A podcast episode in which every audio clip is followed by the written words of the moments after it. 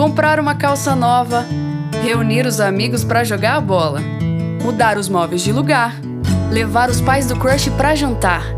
Você pode não acreditar, mas tudo isso pode esperar. Menos a sua saúde. O diagnóstico precoce do câncer aumenta em até 95% as chances de cura. Não deixe o exame para amanhã. Sejam todos muito bem-vindos ao terceiro episódio de GB contra o Câncer. Eu sou a Sofia e vou acompanhar vocês em mais uma conversa nesse podcast organizado pelo Grupo Boticário. Dessa vez, o tema é o apoio psicológico durante o tratamento. E para falar sobre isso, está aqui comigo a doutora Ana Winter, psicóloga, e Lisandra de Conte, que já vivenciou o câncer e veio compartilhar com a gente sua história de superação.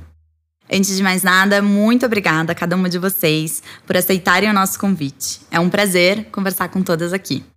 Obrigada a vocês pela oportunidade, a Ana e a você, Sofia, de estar aqui contando a minha história.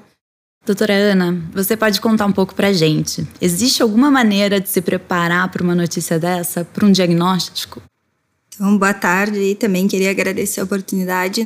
Acho que a primeira coisa legal de falar é assim, não tem receita pronta. Cada um vai receber isso de uma maneira diferente, né?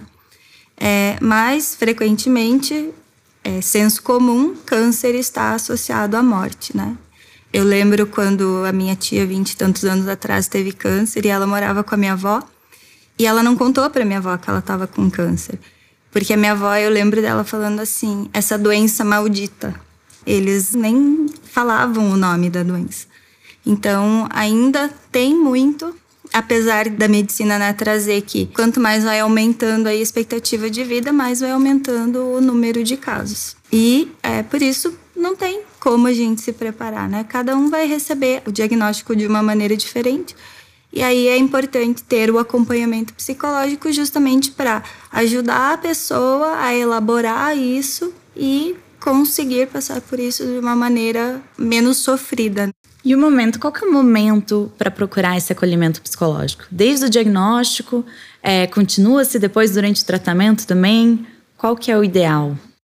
É, de novo, não tem uma receita pronta, né? A gente vai trabalhar para que a pessoa consiga se sentir bem durante esse processo, para que ela consiga se relacionar bem com aquilo. Então, quanto antes começar, melhor, né? A gente brincou no dia que a gente conversou aqui todo mundo deveria fazer terapia independente né, do diagnóstico, porque faz a gente se sentir muito melhor. Mas especialmente nesses, é, né, a gente fala que o que, que basicamente vai trazer o sofrimento para o ser humano? As mudanças nas etapas do ciclo de vida, né? Então, ah, o casamento, o nascimento do filho, perda de um ente querido, e esses eventos extraordinários da vida, como o diagnóstico de uma doença, assim. Então, quanto antes a pessoa procurar, mais suporte ela vai ter para lidar com aquilo de uma maneira menos pesada. Lisandra, quais foram os impactos sociais e emocionais que você teve ao longo da sua jornada? Fui diagnosticada aos 36 anos com câncer de mama. Eu não tinha histórico na família. Então, quando eu recebi o diagnóstico num exame de rotina, um buraco se abriu na minha frente, aquele primeiro momento, o susto, como assim, câncer, esse exame tá errado. E aí fui conversar com os médicos e realmente o exame estava certo. Era um câncer que estava no início, então as chances de cura eram grandes, mas eu teria que passar por todo o processo de quimioterapia, mastectomia total, o que assusta. Então, naquele primeiro momento, eu tive o medo, o choque, raiva, a descrença, né, que para mim associou câncer, morte.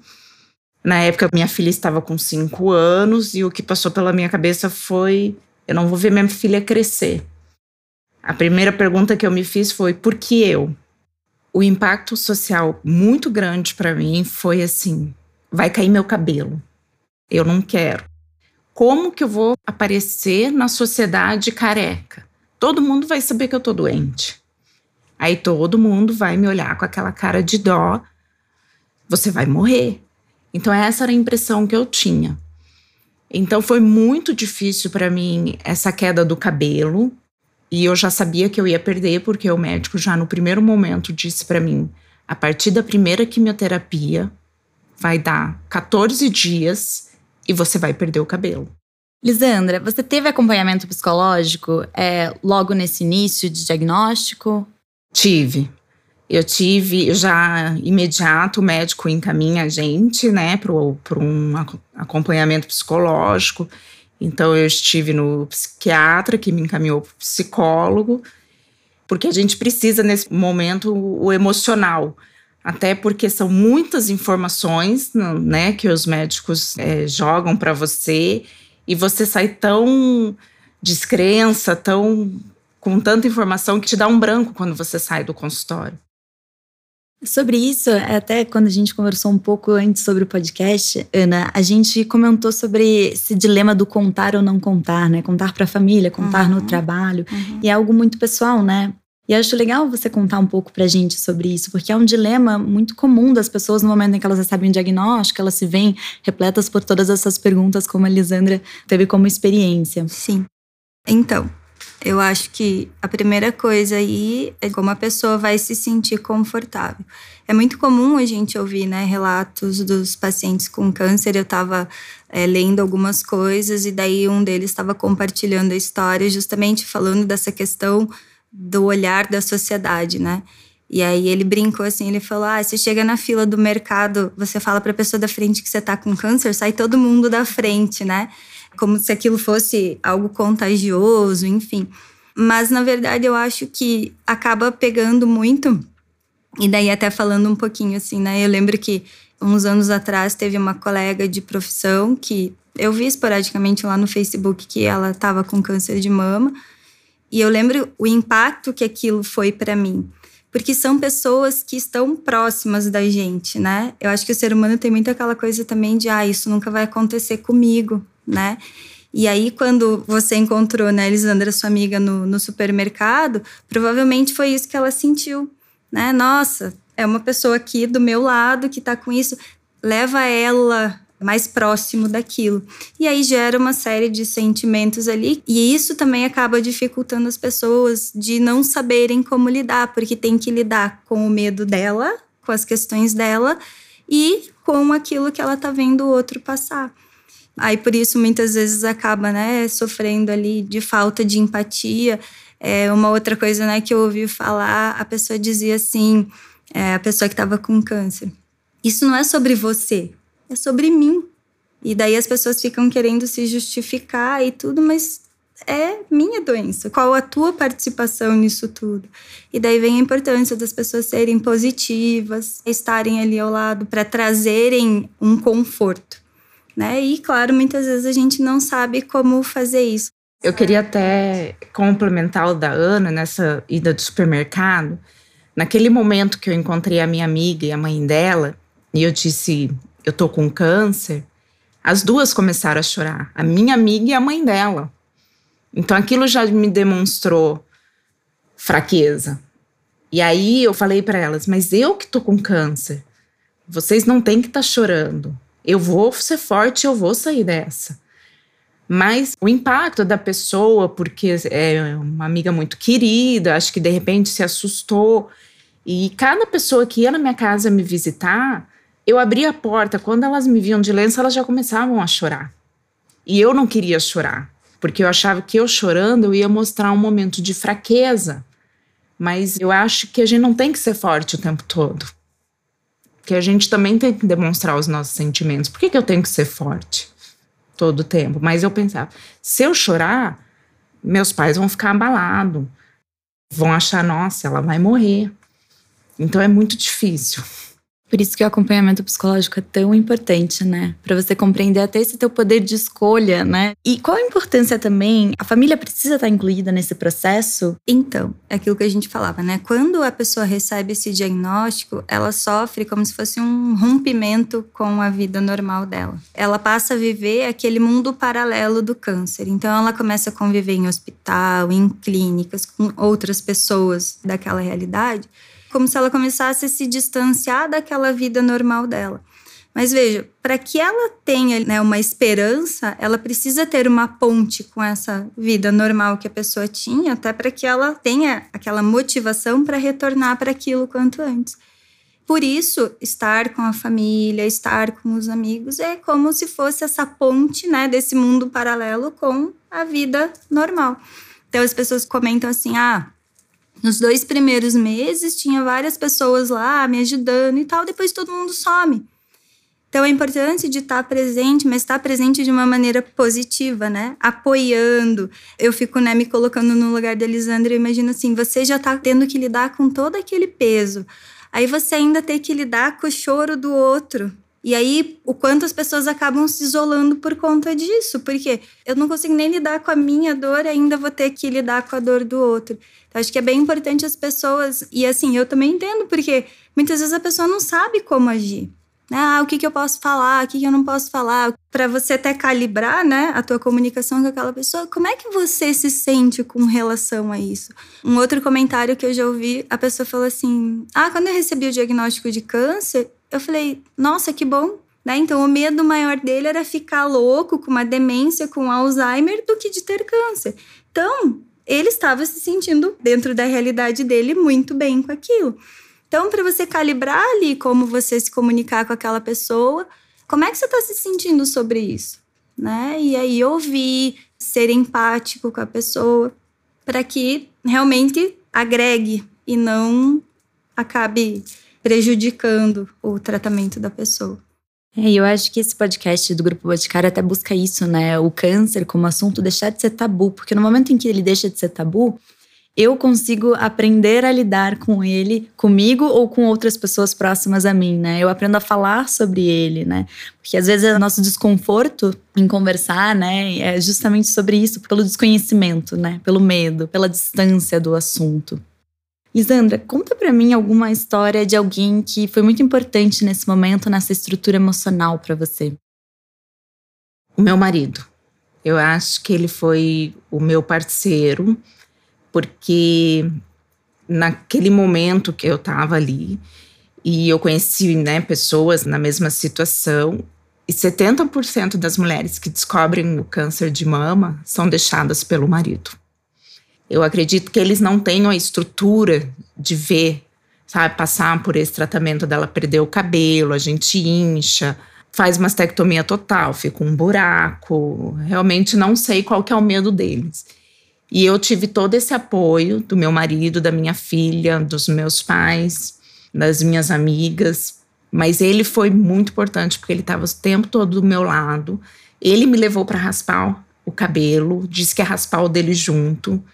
E eu disse: não, deixa só eu. E aí, quando a gente raspou o cabelo, ele disse: Nossa, mas você tem a cabeça redondinha. Você ficou ótima assim. Então aquilo para mim foi importante. Foi muito importante o apoio do meu marido. Doutora Ana, dentro desse contexto, é, já fica bem claro, né, como a doença afeta todo o nosso círculo social, o círculo social do paciente. Conta um pouco pra gente dentro do ambiente, fora do ambiente familiar agora. Vamos para o ambiente profissional, né? Como que a gente pode lidar com o outro nessas situações ali dentro? Tem algumas questões aí que a gente pode considerar e não só para o ambiente corporativo, falando da relação social mesmo com as pessoas que estão passando por esse processo. Então a primeira coisa é sorria. Não chega lá na casa da pessoa chorando ou já vê a pessoa vindo, olha com aquela cara de dó, enfim, sorria. Acolha a pessoa. Lembra, não é sobre você, é sobre como você pode estar contribuindo para aquela pessoa se sentir melhor. Tenha empatia. A gente estava conversando, é, eu e a Elisandra antes, e daí ela contou uma passagem do cabelo. Ah, mas caiu o cabelo. Isso cresce de novo, a invalidação, né? Se colocar no lugar da pessoa. E se fosse você que estivesse ali naquele lugar, como é que você se sentiria de ouvir aquilo? Muitas vezes a gente não sabe muito bem o que falar. Então, sorri, diz: Ó, oh, eu tô aqui manda uma mensagem lá de tempos em tempos, olha, eu tô aqui pensando em você, como é que você tá? Tá tudo bem? Fala dos teus sentimentos. Olha como foi importante na história da Lisandra ali a presença do marido dela, oferecer ajuda. E daí também a gente estava trocando que não é oferecer ajuda. Eu vou na sua casa quinta-feira, seis horas da tarde, levar uma pizza para a gente comer junto. O que, que eu posso fazer para te ajudar? Você chegou lá para fazer uma visita, a pessoa está dormindo, por exemplo. Senta ali, espera a pessoa acordar.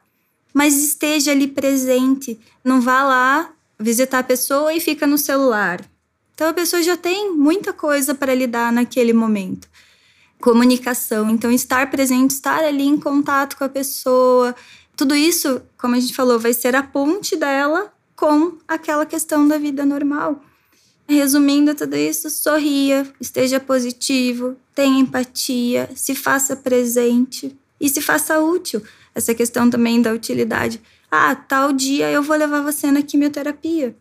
Imagina, a pessoa tem tanta coisa, como a Elisandra falou. Às vezes, é, né, o marido dela estava apoiando, às vezes não tinha alguém.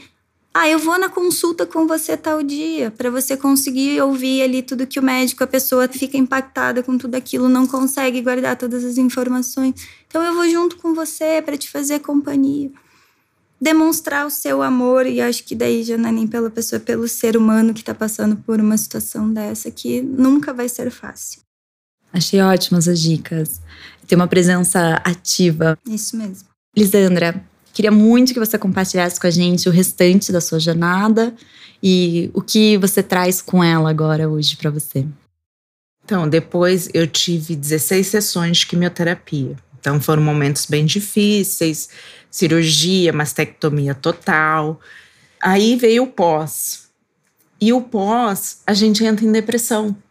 E isso eu perguntei para o médico. Mas agora que acabou tudo, por que veio a depressão? Ele disse que era normal vinha a depressão, porque você está naquele agito. Quimioterapia.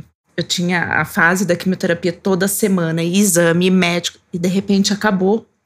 Aí você se vê assim, sem saber para onde ir, o que fazer. E aí, como né, vem aquele convívio tal, e aí você, para voltar para o mercado de trabalho, você já fica assim: quem que vai querer uma pessoa que teve câncer, que pode ser que o câncer volte? Esse era o meu pensamento. Mas eu tinha o acompanhamento psicológico, né? E eu lembro de escutar: a depressão vai te ajudar? Não. Então vamos sair dessa. E hoje, graças a Deus, eu tenho minha rotina de exames de cada três meses. Eu ainda tomo medicação que vou tomar por cinco anos. É, a gente não pode ainda dizer que está curada, porque nós temos durante cinco anos a recidiva. Mas esse momento do pós é difícil porque assim eu conheci pessoas da minha idade, né, nas mesmas condições, tendo uma filha pequena, que infelizmente não tiveram a cura. E foram pessoas que eu perdi e aí, cada vez que você perde uma colega, você fica, já vem de novo aquele momento, aquela abalada. Se o dela voltou, por que, que o meu não vai voltar? E cada vez que a gente vai no médico fazer um exame, cada vez é aquele frio na barriga e o medo tudo de novo. Então a gente tem que estar tá sempre se cuidando, não é agora só no outubro rosa.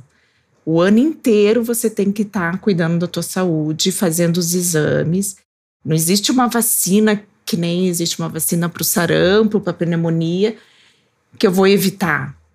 Eu não vou evitar, mas se você descobrir no começo as chances de cura e o tratamento vão ser bem eficazes. Então, eu hoje estou curada, você também pode se curar. Maravilhosa sua mensagem, Lisandra. Muito obrigada. Eu gostaria de fazer um agradecimento, né, Lisandra, dizer que eu me sinto muito honrada e o quanto eu tenho muito orgulho deles, né, de ter visto tudo que eles passaram e ver a família forte e unida que eles são hoje.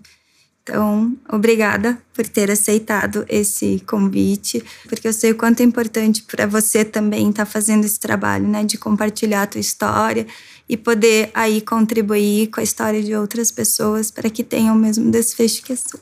Obrigada, eu que agradeço. A doutora Ana me acompanhou, né? E eu me lembro do quando eu cheguei no consultório, acho que a doutora Ana também lembra, eu chorei muito, eu não conseguia falar.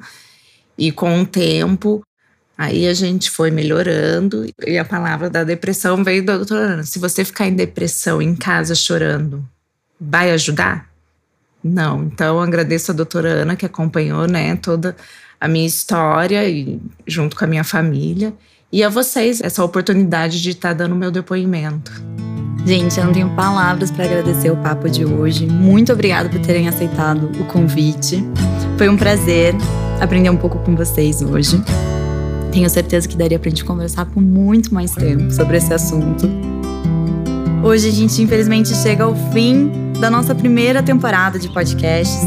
Sabemos que é um assunto delicado e muitas vezes tentamos ignorar, mas o câncer ele precisa ser discutido e principalmente monitorado. Por isso, não se esqueçam, nunca deixe a sua saúde para depois. Muito obrigada, pessoal. Tchau, tchau.